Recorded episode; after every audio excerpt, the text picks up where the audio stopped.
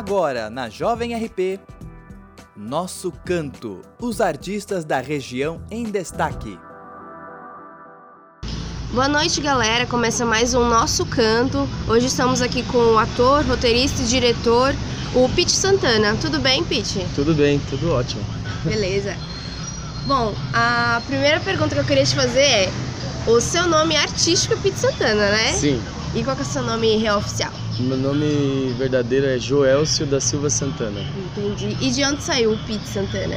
Pete Santana é um apelido de infância, né? Na realidade, o Pete é um apelido de infância. É... Um dos meus amigos ele chegou com um caderno que tinha um ursinho desenhado na frente e aí estava escrito que o nome do ursinho era Pete, né? E aí, como todas as minhas, eu era pequenininho, o pessoal começou a me chamar de Pete, Pete, e eu comecei a me zangar. Aham. né? Mas aí não era só Pete, era Pete de pequenininho, em vez de pequenininho. Aí depois eu fui crescendo, eles tentaram mudar o apelido para Speak, Sprit, Spite, mas acabou ficando Pete porque era o que mais me irritava por causa do. Aí depois eu aderi isso como nome artístico mesmo. Então, hoje desde 92 eu sou conhecido como Pete, né? Entendi. Muita gente não me chama de Pete, não me chama pelo nome. Não tem nada a ver com a cantora Pete. Não, não. Acho, eu acho que o dela, ela veio bem depois. Ah, então beleza. Então essa parte já tá explicada. Já. e há quanto tempo mais ou menos você tá envolvido com o teatro? com teatro desde 97, 98. É, oficialmente, assim, fazendo oficinas, essas coisas. Mas, pelo que a minha família fala, eu sempre tive essa veia artística pulsando, Ah, é? não tinha como, né? Então, E na sua família também tem? não, a minha, na realidade eu não gostava de teatro. Sério? Sério. Aí minha irmã ela começou a fazer um curso e aí ela, tipo, minha família foi assistir e gostou do que ela, do que o curso tinha proporcionado para ela É. tal. E aí falou assim: ah, tudo bem, vamos lá. Aí ela falou assim: putz, você iria se dar bem. Eu falei assim: ah, vai lá e me escreve que eu faço. Nem tive a pachorra de ir lá e me inscrever. Aí ela foi, me escreveu sem eu saber. Hum, Quando chegou no primeiro dia de aula, ela falou assim: você não vai? Eu falei assim: eu vou pra onde? Ela falou assim: pô, primeiro dia de aula, se faltar no primeiro dia tá fora. Aí eu falei assim: ah, vamos lá conhecer. Aí eu cheguei lá, começou a divisão das turmas. Aí o cara que ia me dar aula era o meu vizinho, era um vizinho meu. Nossa, Aí eu falei assim, ah, vou ficar pra ver como é que é, né? Já que tem uma pessoa conhecida, então vamos ver. E tinha alguns amigos de infância né? que faziam, iam fazer a mesma oficina, eu falei assim, ah, tranquilo, vamos ver. Depois disso, eu fui me enfiando de cabeça. Seis meses depois que eu tava fazendo a oficina, a diretora do Dom José, a Dalva e a Socorro, elas me chamaram para poder dar uma oficina dentro do Dom José. hum, Né? Aí eu fui de cabeça de vez, né? Aí eu era teatro de manhã, tarde, noite, dormindo, sonhando, acordando com isso. legal. E aí eu comecei a ministrar oficina lá no Dom José, eu fiquei lá nove anos com Nossa, oficina, você começou com que idade mais ou menos? 17. E aí fui embarcando. Falei assim, ah, vamos embora. Aí eu comecei a estudar, estudar, estudar e estudar por conta, né? Comecei a tirar dúvidas com os amigos e tal. Depois aí eu, em 2001 eu entrei para para a monitoria da prefeitura, mas aí eu estava dando aula na prefeitura e estava dando aula no, em Dom José, então as duas coisas se casaram. Uhum. Aí fui foi aí que começou tudo, né? Tudo foi se encaminhando, sozinho assim. Que bacana. E essas aulas aí que você, essa oficina, já era aqui em Ribeirão? Era, tudo É. aqui em Ribeirão. Desde sempre você tá aqui, então. Desde quando eu conheci teatro, eu tô aqui. É uma luta tipo, incessante, né? Porque o pessoal não incentiva, tem isso também, né? O incentivo à cultura, pra, pra tudo que se diz respeito à cultura e educação é uma coisa assim bem fajuta, né? Bem difícil. E aí, quando, e aí eles falam que acontece, só que quem tá vivendo isso sabe que não acontece Uhum. e a população não enxerga isso porque também tem uma coisa que é bem difícil, né? Que é as, as mídias, como as mídias estão chegando mais fácil às pessoas, né? Uhum. É mais difícil você sair do sofá, do conforto da sua casa, para ir a um teatro assistir uma peça, para ir a um cinema assistir um vídeo, para ir a, uma, a um teatro ver uma ópera, para ir num show musical. É muito mais difícil, né? Por quê? Porque eu consigo ver tudo isso pela Netflix, pela, pelo YouTube, É Que- toda uma é- reeducação, né? Tem que... E não só reeducação, mas assim, é que o povo ainda não entendeu que assim, arte é uma coisa que é feita ao vivo, né? Uhum. A única arte que não é feita ao vivo é a televisão. E é o que, eu, que eles levam como meio de consumo mesmo. Principal, né? Então, né? É. Então, você quer ver um ator de teatro, você tem que ir no teatro. Você quer ver uma ópera, você tem que ir no teatro. Uhum. Você quer ver um filme pela primeira vez numa tela grande, que não seja sua televisão, você tem que ir no, cinema. cinema. Você quer ver um artista cantando, você tem que ir num show musical para saber, porque é diferente do CD, né? Uhum. Tudo é diferente, né? Ao e outra vivo, que é uma experiência é, também, né? É, é aquela é a relação que, que também está se perdendo na humanidade, né? A relação do ser humano com o ser humano, uhum. né? Hoje em dia a relação é mais com o meu celular, com o meu notebook, com o meu tablet, aparelho, com o né? meu aparelho. Tipo, você tá do lado do seu amigo, mas você tá conversando pelo telefone. Então é, é difícil, né? Sim. As pessoas não se conversam, não se falam, não tem mais aquela necessidade de estar do lado de alguém, né? E eu acho que já nascem assim, né? A criança é. já nasce hoje querendo o seu quarto individual, querendo o seu celular, querendo o seu tablet. A primeira coisa que ela aprende a mexer, ela nem aprende a falar primeiro, aprende a mexer no celular. É. Então aí vai dificultando a vida, principalmente do artista, né? Uhum, é. E aqui em Ribeirão, assim, você tem uma noção de quantas apresentações você já fez? Vixe, não. não tenho a mínima ideia. Mas foram muitas já, né? Foram centenas. Legal. Você lembra assim, vai, no ano passado, assim, você consegue lembrar quantas você fazia, sei lá, por mês, por trimestre, pra gente ter uma noção? Olha, o ano passado, sem contar, se for misturar Ribeirão Pires e São Paulo, foram 230 apresentações. 230, só Isso, que eu participei, que eu estava junto, Uhum. né? Tanto como diretor, como ator, como músico, como técnico, então eu sempre, foram 230 dias. Legal. 365 eu tô numa média boa até. Tá numa média tô fazendo, então... Uhum. Fora isso, tem, aí tem os outros dias de ensaio, tem, então Sim, tudo isso acaba ficando o é, tempo todo quase ocupado. o tempo inteiro fazendo arte, arte, arte, tem como. E você comentou isso, que você faz participação não só como ator, né? Não. Como foi? Porque você sempre, geralmente você começa de um passo, né? Começa vai atuando, aí depois você pode passar para um roteiro, depois direção. Como que foi esse É. caminho seu? A minha vida ela é meio maluca, assim. Quando todo, todo mundo fala assim que eu já tava pré, é, já tava meio indicado para essa coisa de arte, essa veia artística que corria, fala assim, ah, já tava. Eu sempre tive interesse por instrumentos, mas assim, nunca tive interesse de estudar. Uhum. Então eu comecei a aprender por conta, desde os oito anos de idade. Legal. né? Então toco vários instrumentos, dou aula de, de alguns instrumentos. Depois eu, a minha velha história, vai tirando dúvida com amigos. Sei. Meu irmão estudou música, né? Você então é um multiartista É. autodidata. isso. Aí eu vou tirando as dúvidas e depois, conforme vai, eu vou, vou fazendo as minhas pesquisas individuais. Entendi. É, então agora com eu perdi o foco da pergunta. idade, você já estava envolvido com música, então, Isso, já aprendendo. tava com música e com a capoeira. Ah, que legal, você fazia esporte também. É, aí com 14 anos eu entrei no Senai para fazer mecânica. Nossa. totalmente diferente das coisas, de Mas- tudo, da, relacionado à arte. Mas também ajudou, por Ah. exemplo, quando eu comecei a fazer teatro, então eu comecei a me interessar pela parte técnica, parte de iluminação, a parte de cenografia. E aí a questão da exa a exatidão da mecânica levou para esse lado. Então tudo ficava mais fácil. Conf- Hum. Confeccionar um cenário é muito mais fácil, porque 2 e 2 é 4 Uhum. na mecânica, não tem como. Você fala assim, essa peça tem que encaixar com essa, então não tem como. Sim. E aí uma coisa, uma coisa acabou, fala assim, tudo aquilo que eu estudei sempre acabou ajudando para arte. Hum, Eu não exerci a função enquanto mecânico, entendi. né? Mas na arte eu acabo falando que eu sempre executo, né? Então, Hum. e eu sempre sou curioso, eu gosto de fazer cursos diferentes. Uhum. Já fiz vários outros cursos, assim, tipo de panificação, de marcenaria, tapeçaria. testando, né, Eu vou fazendo de tudo. É, eu acho que conhecimento nunca é demais, né? Então.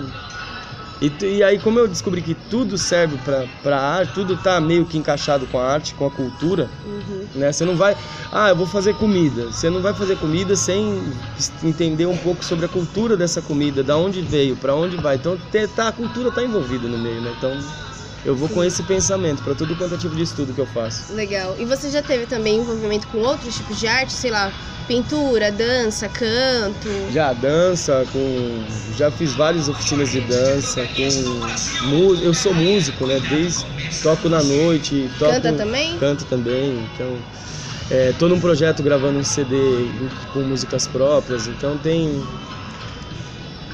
tem uma carreira bem longa, assim. De música é mais. Com música eu trabalho há mais tempo do que. A minha primeira apresentação com música foi aos 14 anos, foi em 94. Bem Que antes legal. do teatro. Então. Uhum.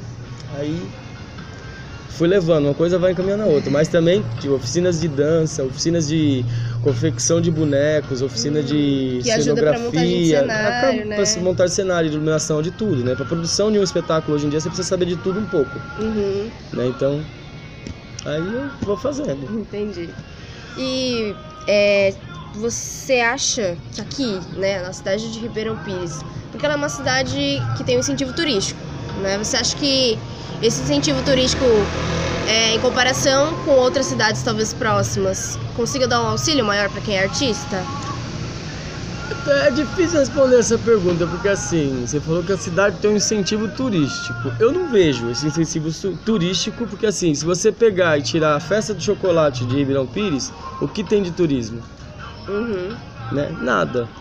Não tem nada que acontece fora a festa do Festival de Chocolate, que é o grande evento, e que aí, vamos ser bem sinceros, o que, que o chocolate tem a ver com a cidade, né? Uhum. Não tem nada a ver com a cidade. Então, poderia ter várias, várias outras coisas que favorecessem o turismo e favorecessem outras áreas também.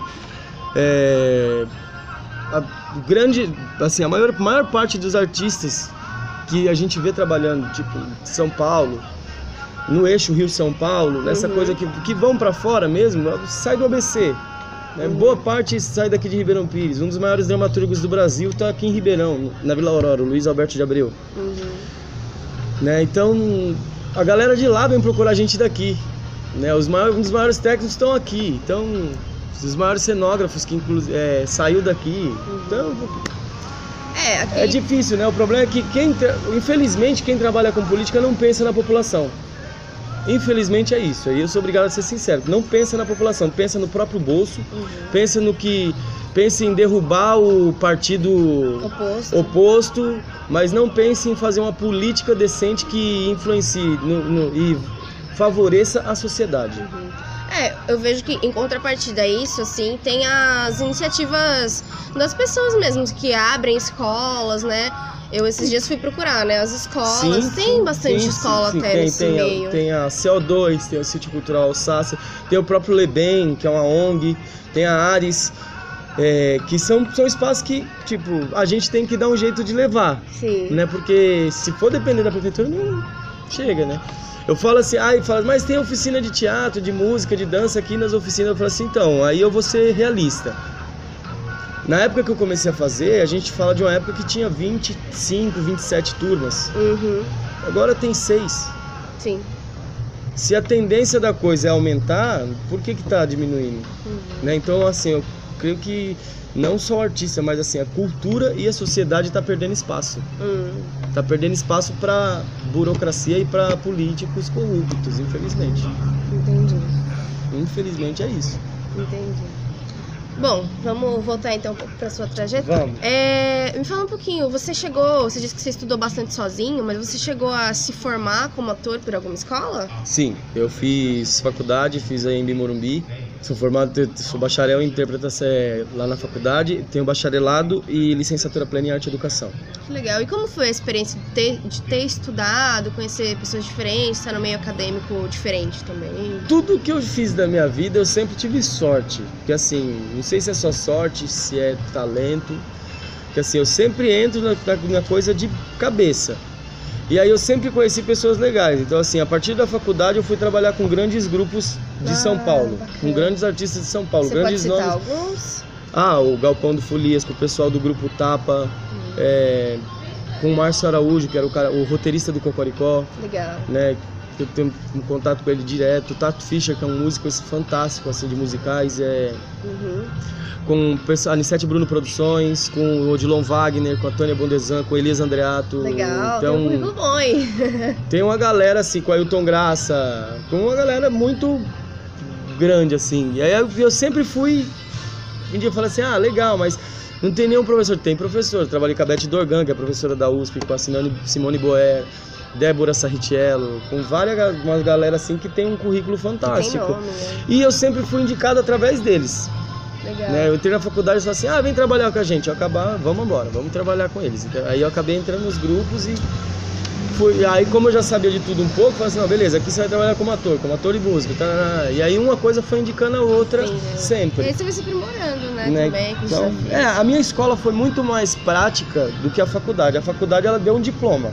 Sei. Não posso falar que eu não aprendi nada na faculdade, que eu aprendi sim, mas é, Era mais embasamento teórico, assim. é mais a formação mesmo, um diploma universitário do que falar assim, nossa, tudo que eu sei eu aprendi na faculdade. Não, é mentira. A, Sim. minha, a maior parte dos meus, das minhas pesquisas, dos meus estudos, do meu conhecimento vem da parte prática. Uhum. Contato com as pessoas, do- com as pessoas que eu conheci. Quando no, em 2001, quando eu comecei a dar aula aqui, veio mudou de coordenador de, de teatro. Uhum. Veio o Cássio Castelã lá de Santo André, que pertencia ao Teatro da Conspiração. Pertence, né, na realidade. Uhum. E aí, é, com o trabalho que a gente fez na época do apagão, que a gente apresentou até na praça, depois disso ele pegou e me convidou para fazer parte do grupo. Falei assim, ah, beleza, né? Primeiro contato com um grupo profissional.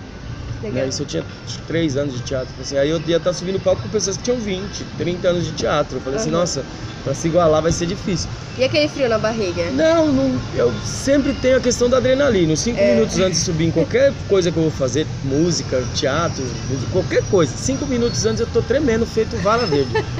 Mas depois, vixe, aí vai embora. Vai embora, né? Né? Você se diverte também, Sim, né? eu gosto muito de. Como é tudo uma questão de faz e conta, eu volto a dizer que a minha criança interior ela sempre vem à tona. Legal.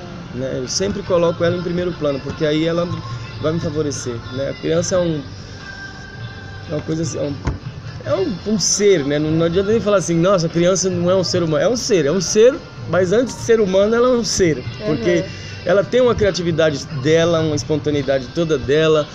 Transforma um cabo de vassoura num cavalo, num avião, no que ela quiser. Uma boneca vira filhinha dela, a ponto de de sentir o que a boneca tem enquanto doença e tudo mais. Então eu, eu entro nesse universo sempre. Você acha que o ator, assim, então, talvez Ah, os bons mais. atores, Eu acho que eles todos que eu têm conheci isso de têm ter isso. criança deles. Todos né? que eu conheci tem isso, tem essa. De deixar a imaginação rolar, né? Todos. Não Todos. tem, não tem, não tem como falar que não tem, não são todos. Todos, todos que eu, os grandes bons atores que eu conheço, assim, eles sempre têm essa coisa do da criança interior. Não tem como fazer teatro sem brincar de faz de conta, Legal. né? E é tudo brincadeira, é tudo uma brincadeira. Sim. E você. Você já chegou a participar de musicais? Já, já participei de alguns musicais convidados pelo Marcos Araújo. Teve o Figurinha Carimbada, teve o Guarda-Roupa de Histórias, que inclusive são dois espetáculos que eu fiz como ator e agora estou dirigindo aqui da cidade do Gran... aqui de Ah, que Ribeirão. legal. Que com adolescentes. O Guarda-Roupa foi o que mais me emocionou por, causa- por conta da história, né? Que é uma- um musical que conta a história das roupas. Hum, Então, conta a história do vestido de primeira comunhão, do vestido de noiva que só são usados uma vez, depois vão para dentro do baú, das meias que não tem par, né, das roupas íntimas, as fantasias que só são usadas na hora da fantasia mesmo. E depois quando chega a realidade elas somem, perdem vida. Dos chapéus, né, que cada um tem a sua historinha, o seu período, né? E é mais difícil dirigir adultos ou dirigir crianças e jovens? Ah, é mais difícil dirigir o ser humano. São todos complicados, né? É mais difícil dirigir o ser humano. É. O ser humano é bem complicado. Independente de ser criança, adolescente, pré-adolescente, adulto, terceira idade. Hum, Você já chegou a dirigir terceira idade? já, também? já, terceira idade. Trabalhei com, pessoal, com pessoas deficientes também. Atu- Atualmente eu é, vou iniciar agora, um, vou dar aula para um, um garoto, vou dar aula de violão para um garoto lá no Instituto do Câncer, né? Porque ele falou que ele quer porque quer aprender violão. Eu falei assim, ah, então vamos lá, vou te ensinar. Que legal. me falaram, eu falei assim, então eu vou lá ensinar ele. E aí depois disso, desse primeiro contato, eu falei assim, eu cheguei pra mulher do instituto, eu falei assim, meu, por que você não coloca essa galera pra fazer teatro? Ela falou assim, é porque a gente não acha quem vem dar aula. Eu falei assim, então eu vou. Então aí eu vou começar a dar um curso também pro pessoal de lá, do Instituto do Casco, de teatro, pra eles terem não só acesso. E a gente vai apresentar os espetáculos lá, então não ter acesso só de ver, mas também de fazer, Ah, que legal. né? Então Você arranja tempo pra fazer tudo que você quer, ah, assim? tem que arranjar, né? Eu acho que dormir a gente tem eternidade pra fazer isso, então. a palavra dormir é meio relativa. A É, gente né? tem eternidade. Acho que qualquer 15 minutos que eu consigo descansar, tá de volta a Já ajuda. Já ajuda, então. Eu encontro os momentos, assim, por dentro do trem, indo pra São Paulo já é uma hora, ganha de sono. Ah, é verdade. Trem é, É, sempre bom pra Se não é de leitura, mas assim, geralmente é de sono. Às vezes você um- também começa a ler daquele sono, aí vai. E aí uma coisa vai levando a outra, né? Mas assim, tem que, tem que arrumar tempo, não tem como, né? Tá certo. E falando em musicais, você consegue lembrar de alguma música assim que já chegou a tocar, que era bem bacana? Ou alguma, sei lá, que vocês é, antes do musical vocês usavam pra preparação? Consegue lembrar de alguma? Antes do musical, ah, não- a gente usava a própria música da peça, né? Que é o guarda-roupa de histórias. Ah. A música guarda-roupa de histórias. Quem né? que canta? A música é do Márcio Araújo, Uhum, e junto com o Tato Fischer, uhum. né? Mas, mas ela foi gravada pelo pessoal do grupo que fez o espetáculo. Ah, legal. Então assim, e aí tem a coisa de não ser com a voz só só ser com a voz normal, mas assim, porque como são bonecos, a gente tinha que fazer a voz do boneco e também alcançar a afinação para poder cantar a música e ficar legalzinho. Então, Uhum. era uma coisa bem tipo TV Cultura, bem cocoricó, bem Sei. Quintal da Cultura, bem infantil mesmo, é bem legal. E além de, de Ribeirão, assim, quais outros lugares, seja no ABC, seja fora, você já se apresentou? Vixe Maria, Você já chegou mas aí pra fora do, de São Paulo? Já. Do Brasil? Do Brasil não, mas de São Paulo já, para vários lugares. Ah, que legal. Difícil saber para onde eu não fui. Ah, é? Você já É, viajou bastante, então. Já viajei muito, muito.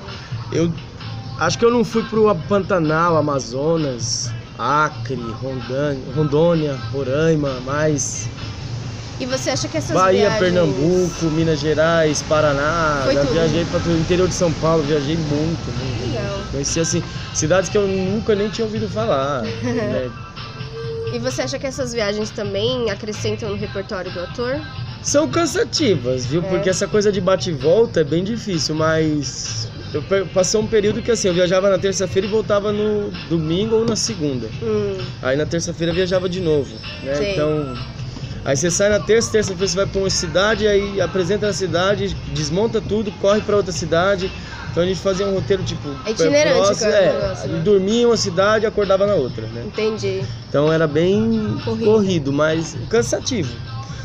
Você quase não tem contato com, com as pessoas da cidade, você tem, o contato que você tem é quando elas vão assistir a peça, O público, né? você- ou quando você sai, tem aquele pequeno momento que você sai para conhecer um pouco da cidade, que você já terminou o trabalho dentro do teatro, aí você vai conhecer um pouco da cidade. Uhum. Ou por livros que o pessoal do próprio pessoal da cidade te oferece, falando sobre a cidade, contando a história. Então, basicamente é assim que a gente conhece a cidade, conhece as pessoas. Tem, tem algumas cidades que a gente vai, a gente fica dois, três dias, aí é mais fácil, né, de conhecer, Uhum. mas ou volta várias vezes, né, como Minas Gerais para Belo, Belo Horizonte já fui acho que umas 10 vezes, lembro. Aí você vai conhecendo um pouquinho Aí você vai mais. cada vez, você vai conhecendo um pouquinho. Entendi. E você lembra de uma ou duas apresentações assim bem marcantes na sua vida? Que eu fiz ou que eu assisti? Tanto faz. Que você. As duas coisas são bacanas. Uma que você apresentou e uma que você assistiu. A marcante que eu apresentei foi a Geração 80, né? Hum. Que foi o primeiro espetáculo que eu tive contato com um grupo profissional. Hum, Né? E aí tinha essa coisa da relação do humano, né? Que é uma história, conta a história de 10 amigos que se formam na década de 80 e combinam se encontrar 20 anos depois. E aí Ah. vai mostrando a trajetória de todos eles, né? Pra onde cada um deles vai. Então, assim, eu- do, que eu fiz esse. Agora que eu assisti, tem um espetáculo chamado Interior, que foi Hum. feito no TUSP. Hum, E era muito fantástico, assim. Era, era a história de vida deles. hum, Era marcante É. mesmo. Tem- outros também. Tem um que eu fiz junto com o Elias Andreato, que assim, que eu fazia a parte técnica pra ele, que ele fazia como ator. Ele, é- ele é um puto de um diretor de monólogos, de. Ele é muito bom.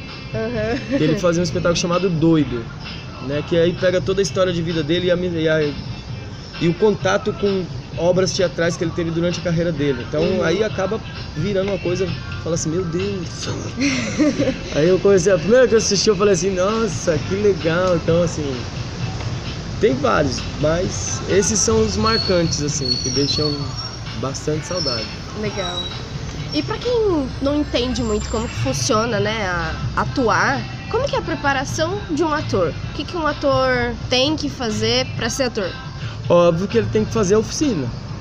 Isso é meio que óbvio, né? Tem que fazer uma oficina de teatro porque tem algumas coisas que são direcionadas. Mas se for parar pra pensar no, no básico mesmo, todo ser humano consegue ser ator. Hum. Porque assim, é, a gente dentro da oficina de teatro a gente trabalha muitos jogos, brincadeiras infantis, muito contato, essa coisa da sociabilização, é, o contato com o outro, a relação, o então assim você tem que ser ser humano, né? É realmente é entender muito, é outro. muito pessoal. Tem Ente- pessoas que fazem e não conseguem, ou fazem e não entendem, Hum. ou fazem e acham que é só decorar um texto, subir no palco e falar. Não, vai um pouco mais, do- vai além disso, né? É, Primeiro tem a coisa do tipo, eu estou no espaço com alguém. Uhum. Depois é o que, que eu vou falar, o que, que eu vou sentir. Porque primeiro eu tenho que entender esse espaço com alguém. Você tem que entender você, você tem que entender o outro, o tem que entender o alguém. espaço. E aí não é nem. E aí, pra ser ator, você tem que ser um grande mentiroso? Não, mas você tem que saber mentir. Porque na realidade você sobe no palco fazer uma coisa que você não é. É uma ficção, né? É, sempre. Então, você empresta o seu corpo pra, um, pra dar vida a um personagem. Parece meio tipo, nossa, coisa de outro mundo, vai baixar o santo, mas não é. Basicamente é isso. Você, você- quando você fala, você empresta o corpo, você empresta o corpo pra poder criar uma deficiência de um personagem deficiente, pra criar uma cegueira de um, de um personagem que é cego. Então você tem que fazer de conta que você é cego. Então, aí como que é isso, né? E quanta verdade você põe naquela ficção. E não também, é só verdade, aí sim vem o trabalho do ator. O ator que quer se destacar, ele tem que tem o seu laboratório próprio, que é a observação. Uhum. Não adianta eu só fazer. A criação, ela não sai só daquilo que está na minha cabeça, sai daquilo que eu vejo também. Daquilo que eu vejo, administro dentro do cérebro e falo assim, ah, legal, vou usar isso um dia. Uhum. Então eu tenho que observar as pessoas, o jeito de andar diferente de uma pessoa, porque o jeito dela pode ser o meu jeito de andar para determinado personagem lá na frente. Então a gente nunca descarta nada daquilo que a gente vive, que a gente vê, que a gente passa na vida. São sensações que a gente joga pro palco, ou e são vidas que estão ali presentes e às vezes você está fazendo, de repente alguém vem e se identifica com aquilo que você está fazendo. Fala assim, nossa, eu conheço a pessoa, às vezes está ligada ao seu jeito de andar, ao seu jeito de falar. Legal. Então, é- a observação é fundamental do externo como um todo, né? Dizem que tem aquele mantra, né? Observar e abs- absorver, né? Sim. Então- É... Não é só observar e fazer, mas é observar e ver como isso se encaixa em você. Sim. Porque tem coisas, por exemplo, que não, não encaixam. E aí tem que fazer encaixar, tem que dar um jeito. É, é um trabalho insano, incessante, assim. Você Se for falar assim, não, eu tenho que pensar no personagem, nunca tem fim. Uhum. Toda vez, quando que um espetáculo de teatro ou um personagem está pronto? Acho que quando o ator morrer. né? Chega no auge da carreira quando você morre, porque não tem mais o que fazer, né? Uhum. É, pra quem faz qualquer tipo de arte, acho que o céu é o limite. Então, Tá certo. Estamos aqui Não com. Pete Santana, ator, diretor, roteirista. Descobrimos também que ele toca, canta, dança, faz pirueta, né? tudo. Só Bom. não fica invisível ainda. Ainda não, né? Ainda não. Se pudesse, você ficaria? Ah, ficaria. Ficaria. Mas não pra descobrir nada de ninguém, eu só ficaria só. Pra poder ter o meu tempo só. Pra ninguém ficar. é, né? que é difícil você ter esse tempo pra você sozinho. Hoje em dia é difícil. É mas- difícil mesmo. Bom, é... conta um pouco pra gente, Pete, no que você tá trabalhando atualmente. Atualmente eu estou bem focado com a questão do grupo da Cia Feijão Carroz, que é uma- um grupo que surgiu com o pensamento de duas pessoas, com o meu e com o da Fernanda Mariano, que é uma atriz aqui de Ribeirão também, de con- construir um grupo depois da faculdade. A gente surgiu em 2006 com esse pensamento, se concretizou em 2007 com a montagem do espetáculo Nessa Sapato Chulé. E e depois disso eu fui dando seguimento. A gente foi, continuou apresentando espetáculo, continuando apresentando, apresentando, fez temporada. E depois o grupo meio que se desfez, mas eu continuei trabalhando de uma outra forma. Eu pegava pessoas que tinham se formado em oficinas daqui de Ribeirão ou de outros lugares, convidava para vir para o grupo e a gente montava outros espetáculos. Aí a partir daí surgiram outros espetáculos. E aí hoje em dia eu estou trabalhando com com uma turma de adolescentes e uma turma de adultos, com cinco espetáculos diferentes, assim. Então, dois estão apresentando, que é o Figurinha Carimbada e o Rua das Rosas. Tem outros que estão no processo, que é o Romeu e Julieta, o As Aventuras do Ripio Lacraia, De quem? Chico de Assis. As Aventuras do Ripio Lacraia do Chico de Assis. Romeu e Julieta é uma adaptação que eu, que eu fiz pro teatro, que é, são palhaços contando a história de Romeu e Julieta Hum, bacana. né? E, e aí tem um outro processo também que parte da vivência dos, desses adolescentes, que não- ainda não tem nome, Ah, tá. Mas vai ter um dia, né? Ou quem sabe o nome não vira sem nome, né? Não, sem nome. Já teve um espetáculo que eu fiz com o menino, que é o Caco, que é professor de, de desenho aqui na prefeitura. Que era o sem nome também. Ah, Então, bacana. mas não, não, não vai ser sem não. nome, porque tem muito a ver com a história de vida deles, né? Dos, dos adolescentes. Entendi. E aí é uma coisa muito pessoal, ainda não sei qual é o nome que eu vou dar, mas. Sabe dia, Deus, sei. Um dia surge a ideia. É, É, você, Pete, você comentou. Você gosta de circo? Curte sim, circo? sim, gosto muito. Você já teve experiência de participar de algo circense? De algo circense, sim, tipo com acrobacia, palhaço, essas coisas, malabarismo, mas de circo não. Só de oficinas de circo, Ah, né? Mas não de circo. Você mas tem- conheço bastante gente de circo. E você tem costume de, de visitar circos, assistir? Já fui, fui bastante, mas hoje em dia eu não tô tendo tempo para ir. Tem Entendi. até o Portugal aqui que todo mundo falou que era muito legal, mas eu não consegui ir assistir, né? Entendi. É, tem um aluno meu que saiu da, da, da primeira oficina que eu dei no Dom José Gaspar, que é o Luiz, o Luizinho. Né? Ele começou com teatro, teatro, teatro, teatro, depois ele foi pra dança, dança e virou um baita dançarino. Depois ele se embicou no circo. Hoje em dia ele tá trabalhando só com circo, se eu não Ah, me que engano. bacana. Então vi trapézio e tal, não sei das coisas. Eu falei assim, nossa, Luizinho com circo, né? engraçado, né? Eu assim, Que legal. Ainda bem que ele foi, né? Sim, sim. E no teatro, você tem algum, tem algum gênero que você gosta mais de atuar ou dirigir? Ah, sei lá, prefiro drama, prefiro infantil. Não, Não, não. são todos ótimos. Pra mim eu gosto de fazer teatro.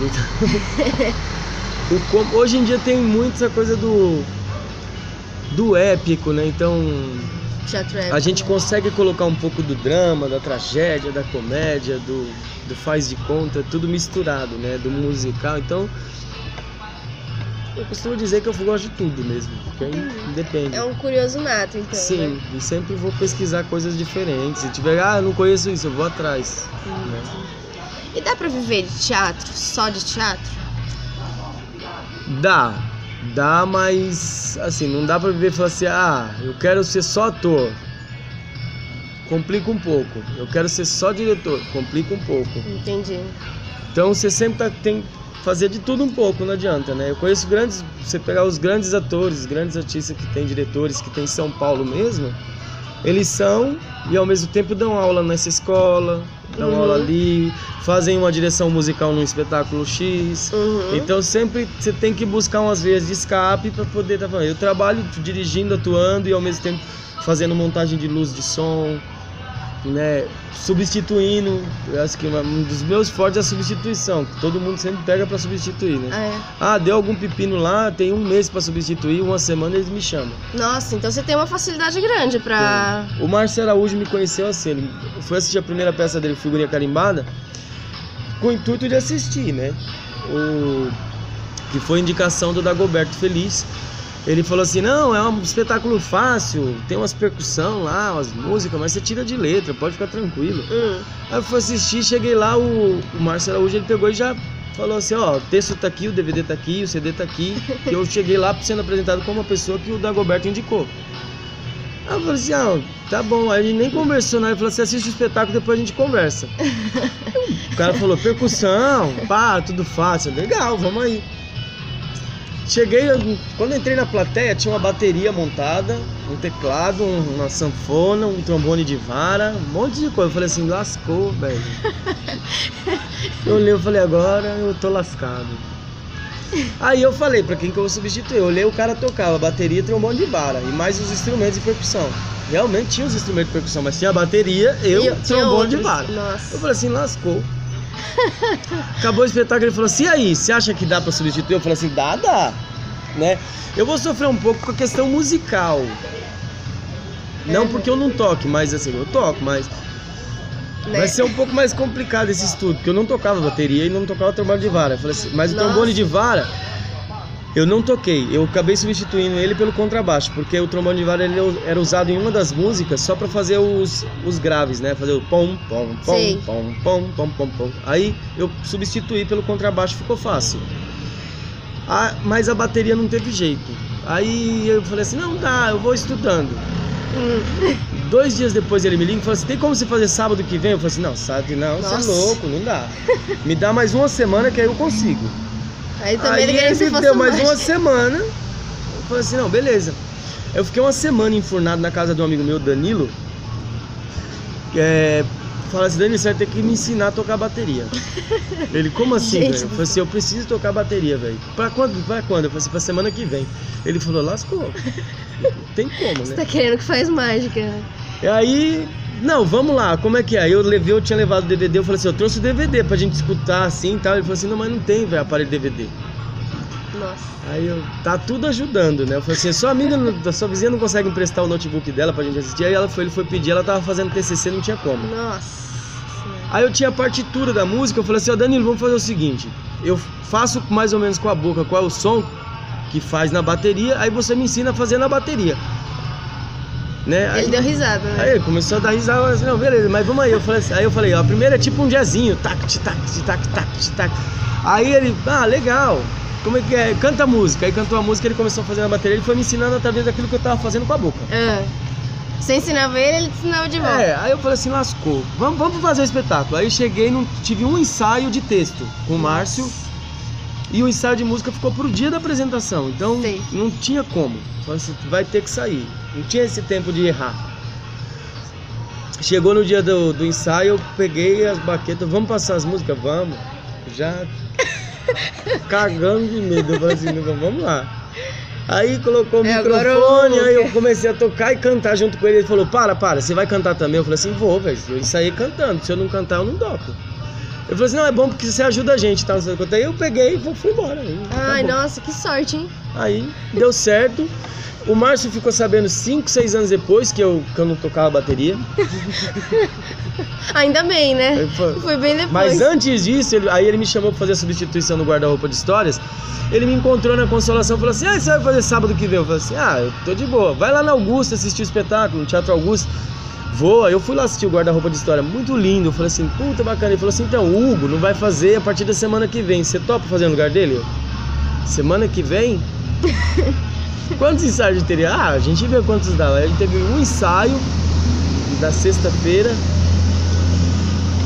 com todo mundo. E na terça-feira eu falei assim: se tiver alguém pra me ensinar a manipulação de boneco, porque tinha manipulação de boneco, eu Vixe. nunca tinha trabalhado com isso. Falei assim: vamos lá. Aí eles foram, a gente veio. Na terça-feira a gente fez o ensaio com os bonecos, quase passou tudo com o texto na mão. Aham. Eu já tinha decorado a maior parte. Aí quando chegou na sexta-feira eu consegui passar tudo. Vamos aí. Tal. Aí fiz no lugar do Hugo três semanas, eu ia fazer quatro. Quando chegou na terceira semana, o Hugo voltou e falou assim: não, a partir de semana que vem eu tô de volta. Hum. Aí eu falei assim, ah, beleza. Só que aí na outra semana já era o feriado, o Márcio pegou e falou assim, a gente ia ter que cancelar um dia, só se o Pete fizer no meu lugar. Hum. Aí eu falei assim, é, sair daqui pra fazer. Aí eu ia ter que substituir o Márcio, que ele fazia. Sim. Era outra coisa. Eu falei assim, ah, tá bom, vamos aí. Aí eu tive mais um ensaio com o Márcio pra poder fazer o parte dele e fiz. Gente do céu. Então sempre foi tipo, ah, pega aí, faz, vamos, pega, faz. E você vai, faz, dá tudo certo. Dependendo, eu faço. Se eu, se eu falar assim, depende, se eu gostar muito da pessoa, eu faço, não. Se não gostar também, fala, ô. É, não, tem que tchau. gostar muito, tem que ter um contato com a pessoa pra poder substituir assim também. Se eu, não, se eu nem conhecer a pessoa, não, primeiro eu preciso ver, pra depois eu te dar a resposta. Mas se não, Sim. se eu conhecer a pessoa, eu falo, ah, vamos aí, tem que fazer, vamos fazer. Entendi. Então o pessoal sempre me chama substituir, vira e mexe, eu tô Legal. E, e se a galera quiser entrar em contato com você, como é que faz? Pelo Facebook, tá lá como Pete Santana. Só juntar, pensar no nome da cantora Pete e do cantor Santana, junto os dois. Aí você me encontra. É, ou pelo WhatsApp no 95806-6220. Muito bem. Você tá com a agenda livre, se alguém precisar te chamar? Nunca, mas eu arrumo espaço sempre. Nunca tô com a agenda livre, mas, o- mas o espaço no coração é grande, então a gente sempre arruma um tempo. Entendi. Bom, é, agora vamos para uma parte um pouquinho mais difícil de conversar, né? Você já tinha dado uma prévia sobre esse assunto, mas o que, que você acha, assim, o Brasil, o que, que ele oferece de bom e o que, que ainda precisa melhorar pro artista? Pra quem quer ser artista? Ah, é é complicado, porque isso daí tem a ver com educação, tem a ver com um monte de coisa, né? Com educação, com, com cultura, com lazer, com esporte, tem a ver com tudo, né? Não adianta falar assim, é, ah, vocês têm que dar mais apoio para pro artista, para que as coisas aconteçam, mas ao mesmo tempo também tem que dar mais apoio para o esporte, tem que dar mais apoio para Uhum. para educação, para saúde. O que eu, o que assim, para melhorar na realidade, eu acho que tem que melhorar é, é, tirando tudo quanto é tipo de política existe Uhum. da face da terra. Não é nem do Brasil, é da face da terra. Porque o que corrói e piora tudo é a corrupção mesmo. Uhum. Você Não consegue pensar em alguma solução pra isso, assim? Não tem muita solução, né? Porque num país em, onde você discute os, as necessidades básicas de um ser humano, entendeu? A gente discute saúde, educação, cultura, discute lazer. Isso é necessidade do ser humano. Né? Você vai. Por que todo mundo fala assim, ah, na Europa não se discute? Não vou falar que o Brasil. Meu pai já foi para fora do Brasil e falou assim: não, quando você vai para fora, você vê que o Brasil é maravilhoso Hum. né?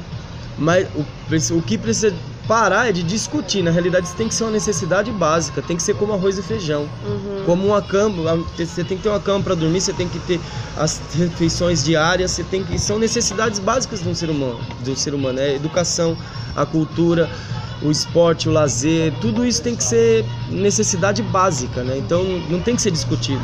Eu acho que para melhorar é deixar de ser discutido e começar a ser implantado mesmo. Ah, mas como que eu faço para implantar isso se não tem verba? É só tirar a verba dos corruptos.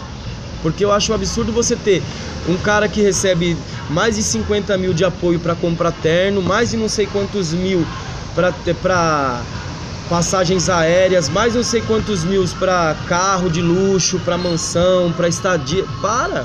E tem uma. E você tá discutindo educação, saúde, lazer do- da, da população e o Sim. cara vivendo no bem bom, aí é difícil. Se todo é igual a seleção brasileira. Eu acho que, por exemplo, quem joga na seleção brasileira não deveria receber para jogar. Uhum. Teria que ser, ir pela paixão que tem pelo país, para defender o país, Uhum. né? Não, mas o cara ainda recebe da seleção do Brasil e recebe do time onde tá jogando Uhum. né? A mesma coisa, coloque se todos os políticos recebessem como um trabalhador comum dois, três salários mínimos, eu duvido que ia ter político nesse mundo. Não ia ter. Isso é fato. Se você, ah, para eu ganhar alguma coisa a mais, eu tenho que me dedicar, eu tenho que estudar, mas hoje em dia é simples. É mais fácil você dar uma bola, o pessoal dá um um meio de uma fachada para poder dispersar a mente da população do que você dar educação. Porque se eu der educação, o povo vai ficar inteligente e vão começar a reivindicar. Vai começar a falar. Uhum. E aí ninguém quer escutar. Por quê? Porque se o povo fica inteligente, vai ficar mais inteligente do que os políticos que estão aí. Uhum. Você pega a maioria, tem uns que nem formação não tem. Sim. E aí, se achar ruim, pode vir falar comigo. Eu moro lá na rua Fredo Mendes, número 20, na Estância Noblesse. Não ligo, não. É, mas não tem mesmo educação. E aí, não tem formação, não tem educação. Acha que ser político é ser algo supremo. Não é. Ser político é ser obrigação. Você tá ali porque a gente colocou você ali. Sim. Né? Não- Então, eu acho que precisa melhorar essa visão. Uhum. Do tipo assim, político não é nenhum Deus, né? um Deus. É, exatamente, não é nenhum Deus, é, um, é simplesmente uma pessoa que foi colocada ali para poder tomar conta de toda uma população. Em tese. Ah, mas ali, é, em tese, porque assim, ah, mas ali vai vir o prefeito, tem que parar tudo. Não, não tem que parar nada, ele é um ser humano igual a todo mundo, velho. Mais importante é o dono do estabelecimento. Que você deu espaço pra esse cara tá ali falando meia dúzia de água. Meia dúzia de água. É, porque Sim. eu, já- eu já tive evento cancelado pra, pra, por causa de uma reunião da, da mulher do prefeito. Entendi. Sabe o que é isso? A mulher do prefeito resolveu fazer uma reunião dentro do teatro, aí o meu ensaio foi cancelado. Entendeu? O ensaio de teatro sendo cancelado do teatro para fazer uma reunião que a mulher do prefeito poderia fazer Em em, qualquer qualquer, lugar. outro lugar. Da mesma forma que o teatro já foi cancelado eventos do teatro para ser feito velório. Saca? É umas coisas bem esquisitas assim.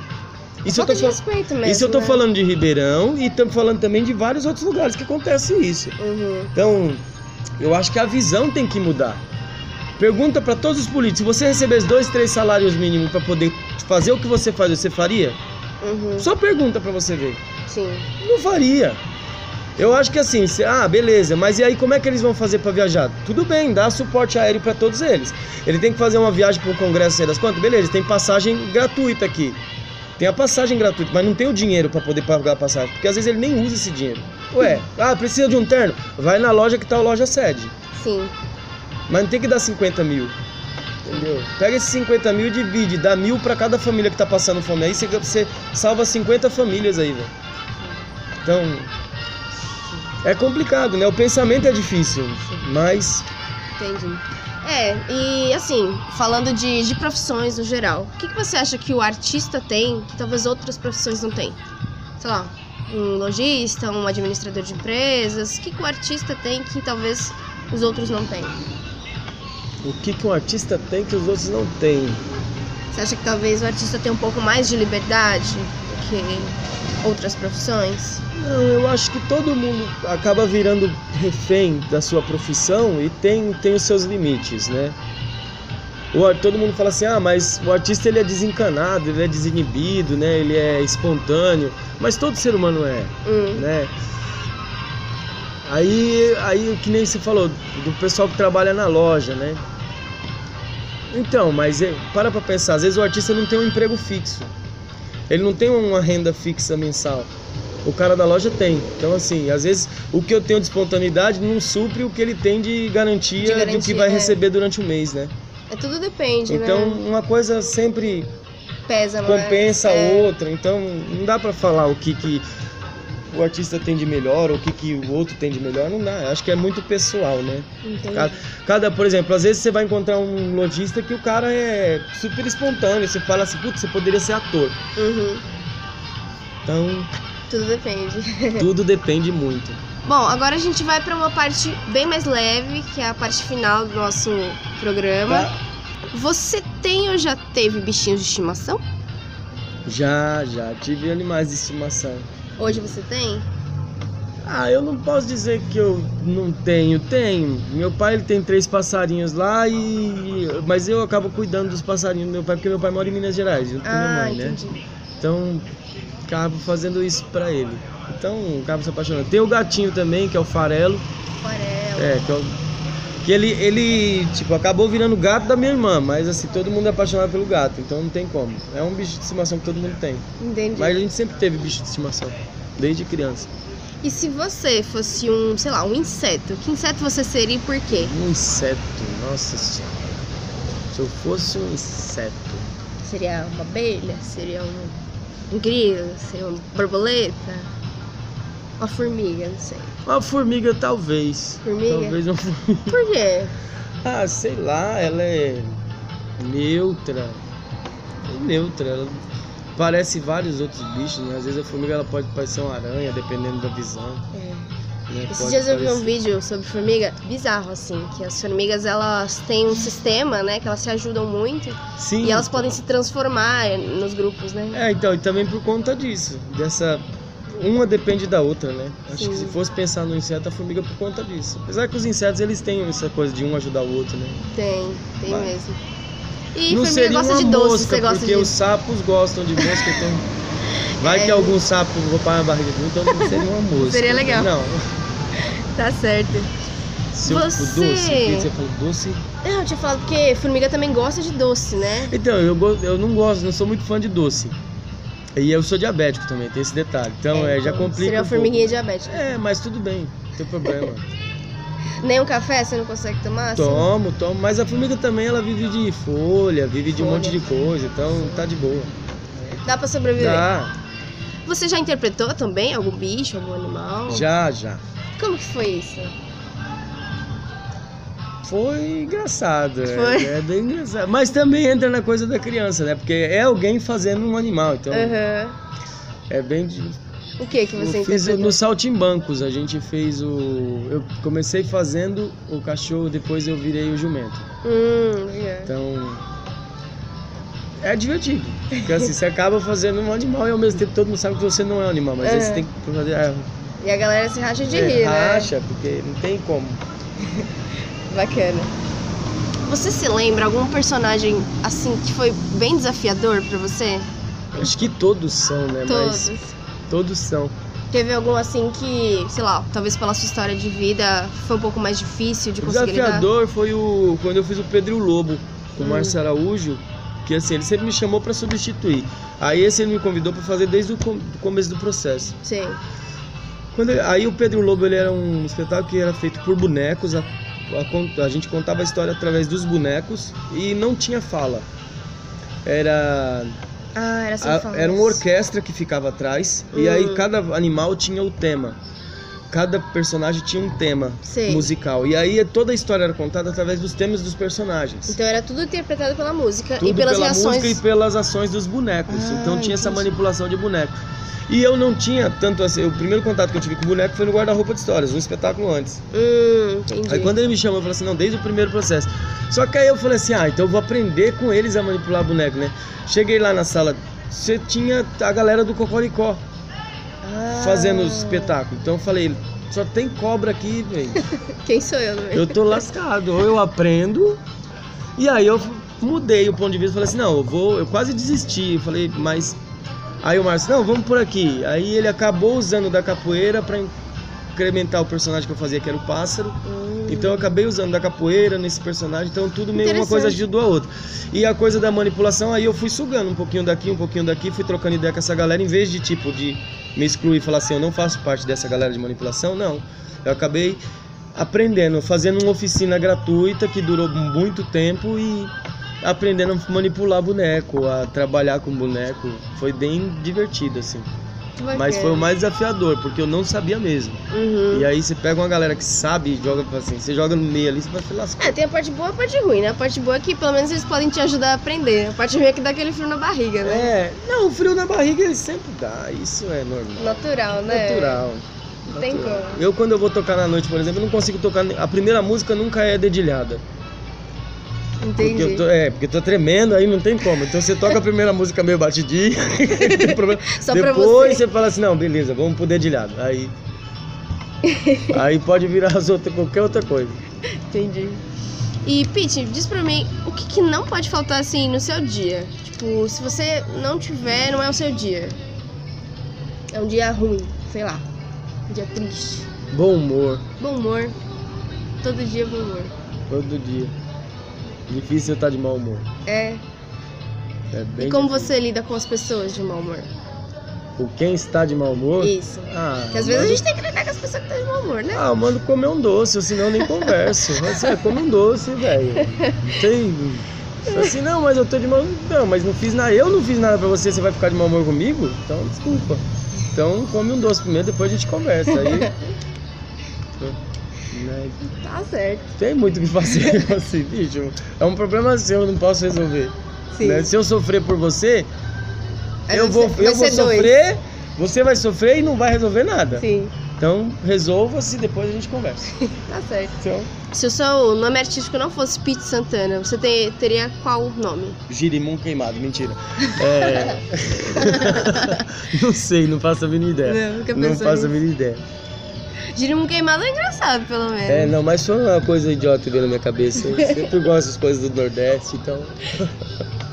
Bom, pra quase encerrando aqui, quais peças suas estão em cartaz? Aonde estão? Quais são os Em valores? cartaz, em cartaz não tem nenhum agora, né? Quando a gente fala em Uhum. cartaz é peça que vai estar em temporada durante um tempo.